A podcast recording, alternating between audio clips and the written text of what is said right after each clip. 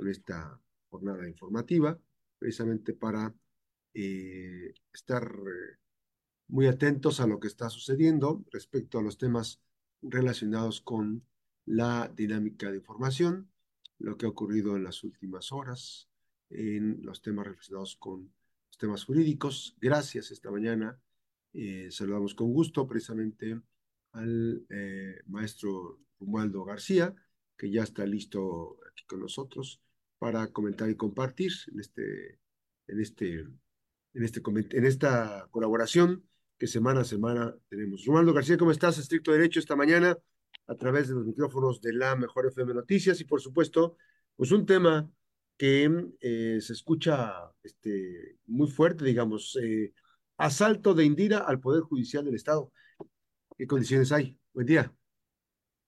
¿Qué tal, Max? Muy buen día. Tengan tú y todo el auditorio que nos hacen el favor de escucharnos por la radio y también de sintonizarnos por medio de las redes sociales. Efectivamente, desde el propio título, eh, estamos advirtiendo que se trata de una situación que, que, implica poner mucha atención, mucho cuidado, pero es que en la realidad así lo es.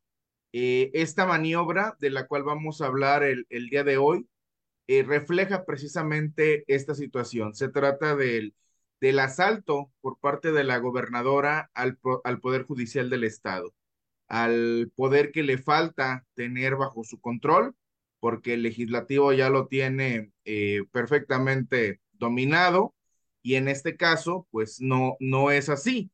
Hay que recordar, para tener un contexto eh, adecuado, que el pasado 2 de noviembre, el Supremo Tribunal de Justicia actuó como jurado de sentencia en un juicio político que se estaba tramitando contra los eh, exintegrantes del ayuntamiento de, de Villa de Álvarez, quienes fungieron como, como miembros del Cabildo de 2018 a 2021 y al conocer de este juicio político como jurado de sentencia, el Pleno del Supremo Tribunal de Justicia del Estado desestimó la acusación que se había formulado por parte del Poder Legislativo bajo control de, Morena y de sus aliados.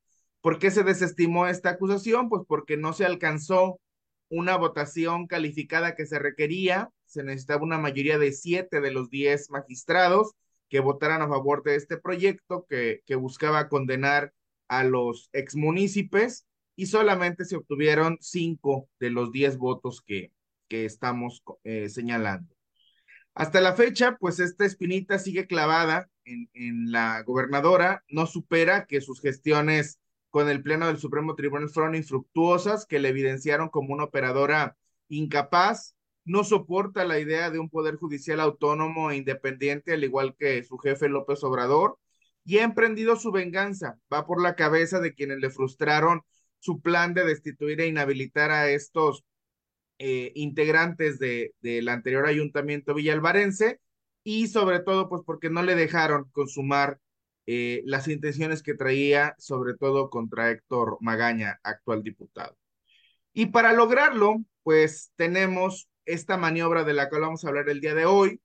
En el periódico oficial, el pasado 11 de enero, se publicó en una edición extraordinaria un documento firmado por la gobernadora junto con la secretaria general de gobierno y la directora general de control y gestión jurídica de la Consejería Jurídica del Ejecutivo, que denominaron acuerdo por el que se expiden los lineamientos y procedimiento a seguir para la evaluación y emisión de los dictámenes de procedencia o improcedencia para la ratificación en el cargo de las cuatro magistraturas del Poder Judicial del Estado de Colima que concluyen en el año 2024 su, su periodo de ejercicio para el que fueron nombrados. Fíjate nada más qué maniobra tan curiosa. La gobernadora nos dice que tiene mucho interés en evaluar las magistraturas, pero estamos hablando de la misma gobernadora que se niega a que la ciudadanía la califique a ella.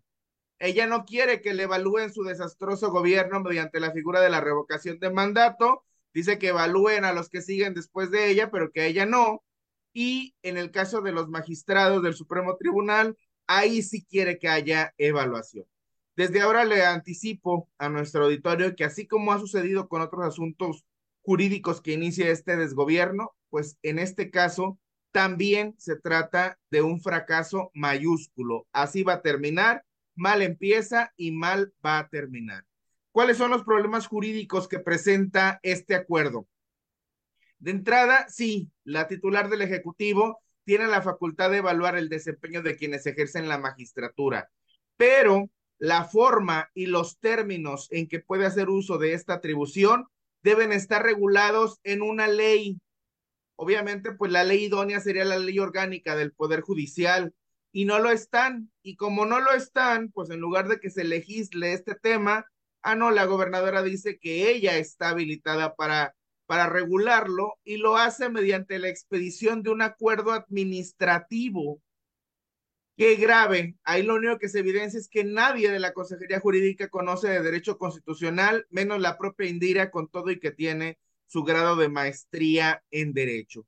¿Por qué es grave? Porque estamos hablando de un acuerdo expedido por el Ejecutivo mediante el cual la gobernadora pretende regular la participación incluso de los otros dos poderes en un procedimiento donde, donde dice que se va a dar la supuesta evaluación de estas magistraturas y en el que además les impone obligaciones, les señala plazos al Poder Legislativo y al Poder Judicial como si el Ejecutivo tuviera una mayor jerarquía respecto de ellos. Pues ¿en qué mundo viven Indira y su equipo de abogados? ¿Acaso nunca estudiaron la división de poderes en la Facultad de Derecho? Pues pareciera que no.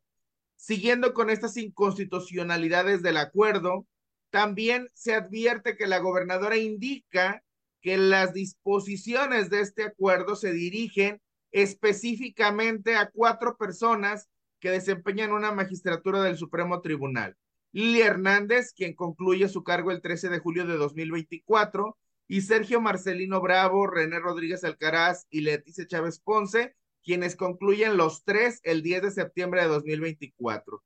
No sabe la maestra en Derecho Indira Vizcaíno que eso es una norma de carácter privativo ¿Acaso desconoce que las prohíbe nuestra Constitución Federal? De verdad que si el consejero jurídico tuviera un poquito de pudor, pues ya estuviera presentando su renuncia por esta, por esta, por, por esta maniobra tan burda. En el acuerdo, la gobernadora dice que para emitirlo, ella se basa en una decisión de, la Suprema Corte que fue emitida en el año 2005, cuando resolvió una controversia constitucional promovida por el Poder Judicial de Tlaxcala. Sin embargo, aunque cita literalmente lo que dice la sentencia, las disposiciones del procedimiento que ella trata de regular en el acuerdo son contrarias incluso a lo que determinó la propia Suprema Corte. O no leyeron bien la sentencia o ni siquiera comprendieron lo que dijo la Corte hace casi, hace casi 20 años. Y pues para acabarla, en este momento ya ningún ministro de los que estaban en aquel momento queda y además, pues desde hace 20 años a la fecha, pues se han emitido innumerables sentencias acerca de este tema, las cuales casi podríamos asegurar que ni siquiera se tomaron la molestia de revisarlas. En síntesis, es un producto jurídico de bajísima calidad. En modo alguno persigue como finalidad evaluar las magistraturas a las que va dirigido. De hecho, pues ese tema ya está perfectamente decidido de antemano y se lo podemos adelantar desde ahora a nuestro auditorio. Lili Hernández va a ser reelecta, es gente que puso la propia gobernadora en el año 2021. René Rodríguez va a ceder amablemente su lugar, ya lo anunciamos también en este espacio el año pasado, solo falta pues constatar a cambio de que lo va a hacer de esa manera tan voluntaria. Y esto nos deja solamente a Leticia Chávez y a Sergio Marcelino Bravo como los únicos destinatarios de este bodrio. Y casualmente, tanto Leticia como Sergio Marcelino votaron en contra esta sentencia de juicio político que se buscaba que fuera condenatoria. Y aquí es donde viene lo interesante, porque las cabezas de Leticia y de Sergio Marcelino, claro que serían las dos primeras en rodar, pero después podrían venir las de otras magistraturas disidentes que no le obedezcan las órdenes que les haga llegar Indira. ¿Y cómo sería posible eso? Bueno, pues en este acuerdo tan tristemente célebre, la gobernadora le ordena al magistrado presidente del Supremo Tribunal que le abra de par en par las puertas del Poder Judicial y en contra incluso de lo establecido en varios ordenamientos legales, le pide que le entregue un cúmulo de información. Mucha de esta información es totalmente inconducente. Hablan en algunos casos de, que se remite información desde el año 2012, cuando las magistraturas que van a ser evaluadas pues fueron designadas en 2018 y se advierte que lo único que se busca es construir argumentos falaces a partir de los cuales se puedan sustentar futuras remociones. Según se ha sabido, este procedimiento de evaluación de las magistraturas ya inició, ya fueron notificados de, su inicio las magistradas y los magistrados a quienes va dirigido. Es un procedimiento evidentemente viciado de subjetividad, de discrecionalidad, de opacidad. Se dice que va a concluir con la emisión de un dictamen que nunca se va a conocer, nunca se va a hacer público hasta que la gobernadora lo mande al Congreso y les puedo asegurar que el mismo día que lo mande, en unas horas después, va a estar siendo aprobado para que ni siquiera se tenga la oportunidad de que, de que sea impugnado por los afectados. Por eso yo les exhorto a quienes va dirigido a que desde ahora hagan esta impugnación, porque al mismo tiempo, según dice este acuerdo, que los va a estar quitando a estas magistraturas, va a estar haciendo nuevas designaciones de magistrados. Y estas nuevas designaciones van a ser sin ningún tipo de procedimiento, sin ningún tipo de evaluación. La gobernadora solamente evalúa cuando le conviene, cuando se trata de hacer las cosas bien, cuando se trata de que actúe como una demócrata, como una mujer de Estado, ahí no, ahí no le gusta, ahí no, ahí no, no coincide en hacerlo. Y si es algo muy preocupante, porque uno de los que van a ser designados será el actual consejero jurídico de la gobernadora. Uy. Esto es muy evidente, se puede advertir en el propio acuerdo que de manera premeditada no lo firma el consejero. Pusieron a una de sus subordinadas a que lo firmara en su lugar, porque desde ahora están buscando garantizarle uno de estos espacios que pretenden desocupar en el Supremo Tribunal y eso es una atrocidad jurídica. Representa un intento de colonización del Poder Judicial por parte del Ejecutivo y además es una violación flagrante a la Constitución Federal que expresamente prohíbe que el consejero jurídico pueda ser designado en uno de estos espacios y más todavía si se trata de Roberto Rubio, porque hay que recordar que hace aproximadamente 10 años, pues ahí están los videos todavía disponibles en Internet. Él violentó a una magistrada en el interior del propio Supremo Tribunal de Justicia. Pasó por encima de, de esta mujer. Entonces estamos hablando de otro agresor de mujeres que la gobernadora pretende encumbrar en las altas esferas del poder político. Es un claro intento de avasallamiento del Poder Judicial. Debido a ello, considero que el presidente del Supremo Tribunal está legal y moralmente obligado a defender la autonomía y la independencia de la, institución. ¿Cómo lo puede hacer? Presentando una controversia constitucional contra el Ejecutivo. Y esto hay que decirlo, de ninguna manera representa que se asuma una postura en contra de que sean evaluados quienes imparten justicia o de que se oxigene la judicatura local. Claro que se tiene que hacer, simplemente se pide que este tipo de procedimientos se realicen con apego a derecho y no de esta forma tan desaseada como se está haciendo, que el único objetivo que se persigue es eliminar el disenso y obtener espacios para que la gobernadora, a través de su gente, pueda controlar el poder judicial. Nada más como cereza del pastel de este acuerdo tan tan terrible, tan desastroso, señala como ordenamiento supletorio, a pesar de ser un acuerdo netamente administrativo y de regular un tema totalmente administrativo, dice que va a ser supletorio el Código de Procedimientos Civiles. No sé quién haya tenido la genialidad para elaborar este documento que está plagado de tantas irregularidades pero en los procedimientos de carácter administrativo, los ordenamientos supletorios son las leyes de esa misma naturaleza, ya sea la ley de justicia administrativa o la ley de procedimiento administrativo. Es una barbaridad, no sé si estaban dormidos cuando lo hicieron, pero pues lo único que se evidencia es lo que hace este gobierno. Quiere tener más poder a costa de lo que sea y ni siquiera respeta las leyes para lograr. ¿Es cuánto más? Dame oportunidad de ir a una pausa. Estamos eh, en estricto derecho platicando con el maestro Romualdo García esta, esta mañana aquí. Pues un tema eh, que al, al, principio lo dije, ¿por dónde va a ir este tema? Pero bueno, es mucho más complicado de lo que se está planteando. Vamos a la pausa, regresamos. Va. Maestro, hay una, hay un tema que me llama particularmente la atención y es el contraste de cómo hiciste ese, ese contraste. Por un lado, ella no quiere evaluarse por otro lado, ella quiere evaluar.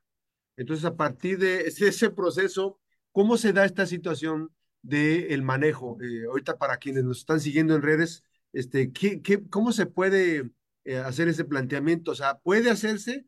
Jurídicamente está, está atacable este, esta, esta interpretación eh, jurídica que hacen los uh, asistentes de la gobernadora?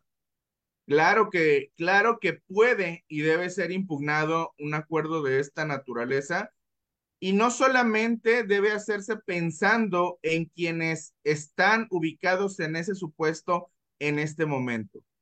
El, el presidente del Supremo Tribunal de Justicia debe actuar co como, como un servidor público, debe actuar en defensa de la propia institución y no debe permitir bajo ninguna circunstancia que se establezca un precedente de esta naturaleza tan lesivo para la autonomía y para la independencia del propio poder judicial del Estado. Está para, tratándose de, los afectados, de los directamente afectados, está la promoción de un juicio de amparo y tratándose del Poder Judicial en su conjunto como institución, deberá promoverse una controversia constitucional que precisamente lo que haga sea proteger la esfera jurídica que le corresponde, las atribuciones que le corresponden al Poder Judicial del Estado y no permitir bajo ningún concepto que sean invadidas de esta forma tan burda y tan grosera como pretende la gobernadora Indira Vizcaya. Oye, eh, Romualdo, esa parte eh, es, es, importantísima. O sea, la promoción eh, o, la puesta de una controversia constitucional implicaría muchas cosas. Transitar en una ruta, en una ruta que podría tomarse como una especie de rompimiento, ¿no? Con el Ejecutivo o cómo. Pues es que hay que entenderlo de esta forma tan clara, Max. El presidente del Supremo Tribunal de Justicia no tiene un superior jerárquico. La gobernadora no es su jefa. Cualquier juez o jueza, cualquier magistrado o magistrada, sus únicos superiores son la ley y la constitución. No hay más. Ahora eh, estamos platicando con Romualdo García sobre la, sobre la pertinencia de la controversia constitucional. Esta tendría que ponerla los que ya fueron notificados, ese sería Sergio Marcelino y la otra magistrada, ¿me dices el nombre? Leticia Chávez. Leticia Chávez. Ellos, ellos, ellos tendrían que hacer esta controversia. Pero... No, ellos, ellos tendrían que promover en lo individual un juicio de amparo. Ah, juicio de amparo. Y la controversia es por parte del Poder Judicial en su conjunto, representado legalmente por el magistrado Juan Carlos Montes y Montes. Y la ruta es por eh, intentar que se consume, que se consuma, que se llegase, que se llegase a consumar una intromisión externa. ¿Es eso? Así es, así es. Esa intromisión externa, tomando en cuenta por lo que dices tú, que no, que está mal interpretada lo que resolvió la Suprema Corte. Y sobre todo porque lo que busca, lo que en realidad busca la gobernadora con un procedimiento de este tipo, de entrada es intimidar a, la magistratura en su conjunto y la segunda es controlar a, quienes integran el Supremo Tribunal de Justicia del Estado. Por eso solicita que el Poder Judicial le proporcione toda la información que se menciona en dicho acuerdo y que hasta un término les pone de, de que le hagan entrega de toda esta información. Yo solamente me pregunto, ¿y qué va a pasar si no le entregan esa información por parte del Poder Judicial del Estado?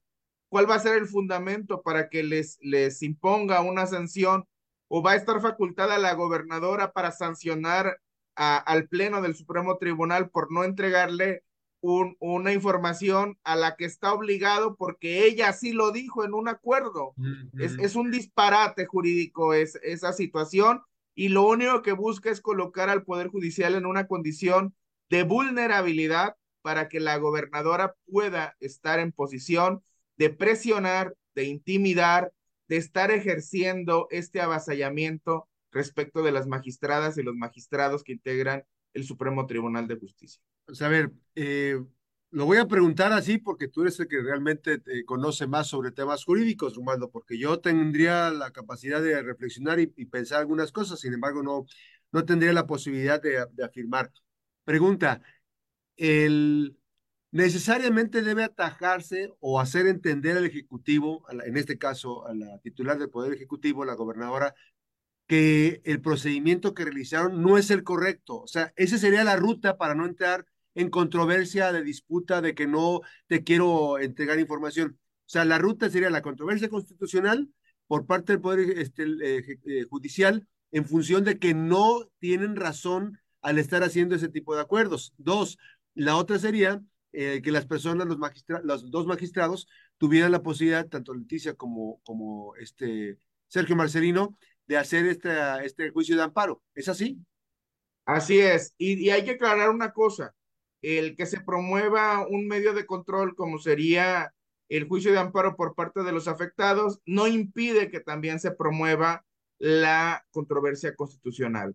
En, uno, en un caso, la defensa es de manera particular para el, para el afectado y en el otro se está defendiendo a la institución. Aquí el, el presidente del Supremo Tribunal tiene que defender al Poder Judicial en su conjunto y dejar en claro que nada ni nadie, ni siquiera la gobernadora constitucional del estado, puede imponerse a la judicatura local.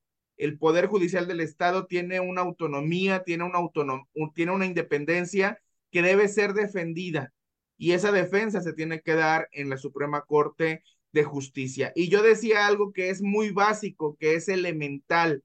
Este tipo de procedimientos deben estar regulados en una ley, en una ley, no en un acuerdo donde la gobernadora señale lo que a ella se le da la gana y se ponga ahí a tontas y locas a, señalar atribuciones para tales o cuales instituciones. No, esto debe estar previsto en una ley, no en un acuerdo administrativo. Ya les hiciste la tarea, pues este, a ver si no en esta semana sacan un acuerdo, ¿no? Este, una, una, una iniciativa de ley que modifiquen que complementen lo que estás diciendo, seguramente. Pero bueno, eso ya no, sería. No lo creo, Max. La, la soberbia jamás le, jamás le permitirá a la gobernadora reconocer que en una materia como la jurídica, donde se supone que ella es experta, que tiene un grado de maestría en derecho, se equivocó.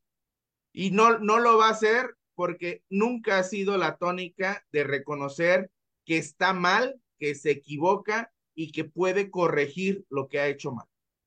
Digo, este, reconocer que uno se equivoca no está mal. El tema es empecinarse en mantener un error, ¿no? Pues, pues pregúntenle con los secretarios de seguridad, pregúntenle con la fiscalía, pregúntenle con el tema en salud, en finanzas, en educación, en todo el gobierno estatal. Lleva tres años empecinada, ¿qué es? Ahora, eh, hay un dato que no hay, no hay que dejar pasar, entonces, para, para cerrar este tema. Está vulnerado eh, la está vulnerada en este momento bajo respetando, digamos, si se sigue el procedimiento, si el Supremo Tribunal accede a dar información y no mete una controversia constitucional, si los magistrados no hacen una ruta de defensa este, de sus derechos, evidentemente este, está vulnerado eh, uno de los tres poderes. Se, estaría, estaríamos hablando de que se rompe el equilibrio, está roto el equilibrio de los tres poderes del Estado. Así es, de, de por sí es un equilibrio muy precario, un, un equilibrio muy frágil donde cuesta mucho, cuesta demasiado sostener esta autonomía, esta independencia de la judicatura local y permitir que se consumen las intenciones de la gobernadora expresadas en este acuerdo implicaría un atropello total de esta independencia y de esta autonomía. Sería un avasallamiento del, del Poder Judicial, sometiéndolo totalmente al control de la gobernadora y sus secuaces. Pues bueno, hay que velar, dicen, el Poder Judicial tendrá que velar armas porque está a merced de esta determinación un acuerdo, no una eh, reforma legal eh, que, baje, que esté basada en la ley para eh, el respeto, ¿no? Eso sería lo, lo más absurdo, Max, Sí. que el Poder Judicial se dejara someter con base en lo que dice un acuerdo administrativo. Sería, sería lo, lo más absurdo, lo, lo más grotesco, que ni siquiera fue una ley, ni, si- ni siquiera fue un ordenamiento que tuviera esa jerarquía de ser una ley. Mediante un simple acuerdo que un día se les ocurrió a, la gobernadora y, a su equipo jurídico, a su intento de equipo jurídico, con eso estarían sometiendo al Poder Judicial del Estado. Sería una absoluta vergüenza para la magistratura. Bueno, y yo, pero yo estoy siendo un poco aprovechado porque tendríamos que anticipar los escenarios. Te preguntaría, Romualdo, ¿este sería el primer Supremo Tribunal o el Poder Judicial que entraría o caería redondito a un esquema de la Cuarta Transformación? No, de hecho, eh, mecanismos como este ya se han empleado en, otros, en otros lugares, en otras entidades federativas, y básicamente lo que busca es eso, la gobernadora.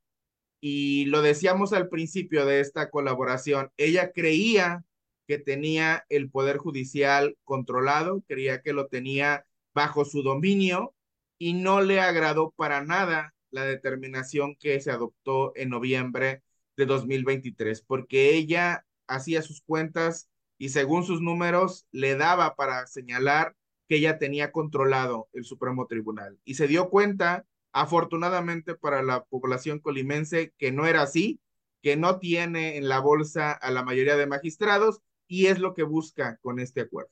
Ahora, finalmente, ya para concluir con este tema eh, e ir con el otro, sí, eh, tendría que ser esta legislatura la que, somet, la, a la que le tiene que someter la, digamos, quitarles la confianza, pérdida de confianza, o cómo se llama este procedimiento que le van a hacer a los magistrados, o tendría que ser necesariamente la próxima.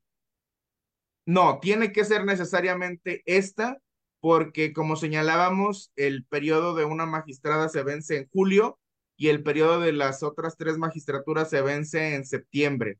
Esta legislatura finaliza el último día de septiembre.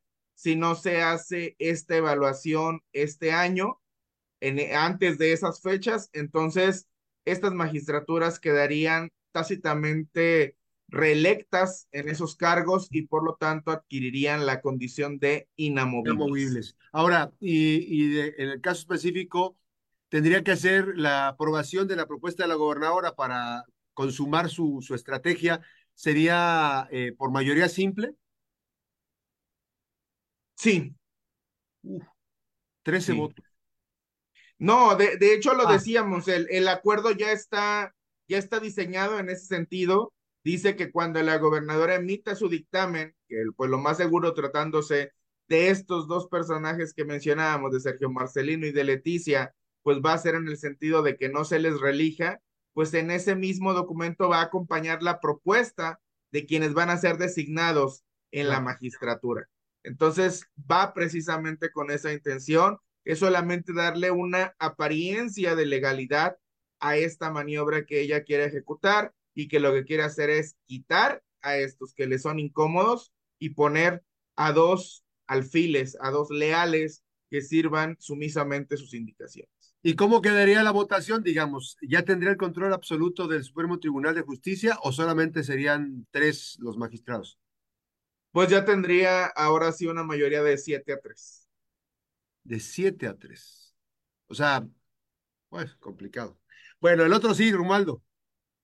El otro sí, Max, siguen retumbando las declaraciones que diera la de alcaldesa de Manzanillo, Griselda Martínez, hizo unos señalamientos muy fuertes en contra de la gobernadora, tan fuertes que le costaron la expulsión del partido al que pertenecía. Pero le hicieron un bien, porque ella ya no encajaba con esa gente que tanto mal le ha hecho a Colima. Necesitamos más servidores públicos como ella. Sinceramente espero que continúe en la política, incluso aunque lo haga postulada por otras siglas. Gracias, Max. Es Gracias, un abrazo fuerte. Gracias. Ahí está Romualdo. Abrazo. A estricto derecho esta mañana aquí en la Mejor FM Noticias. Sin duda que, pues usted no, este, en temas jurídicos es muy lúdica la, la, la colaboración de Romualdo García Evidentemente está desmenuzado el tema y bueno, veremos qué pasa con otras instancias. La pausa, regresamos en la Mejor FM Noticias.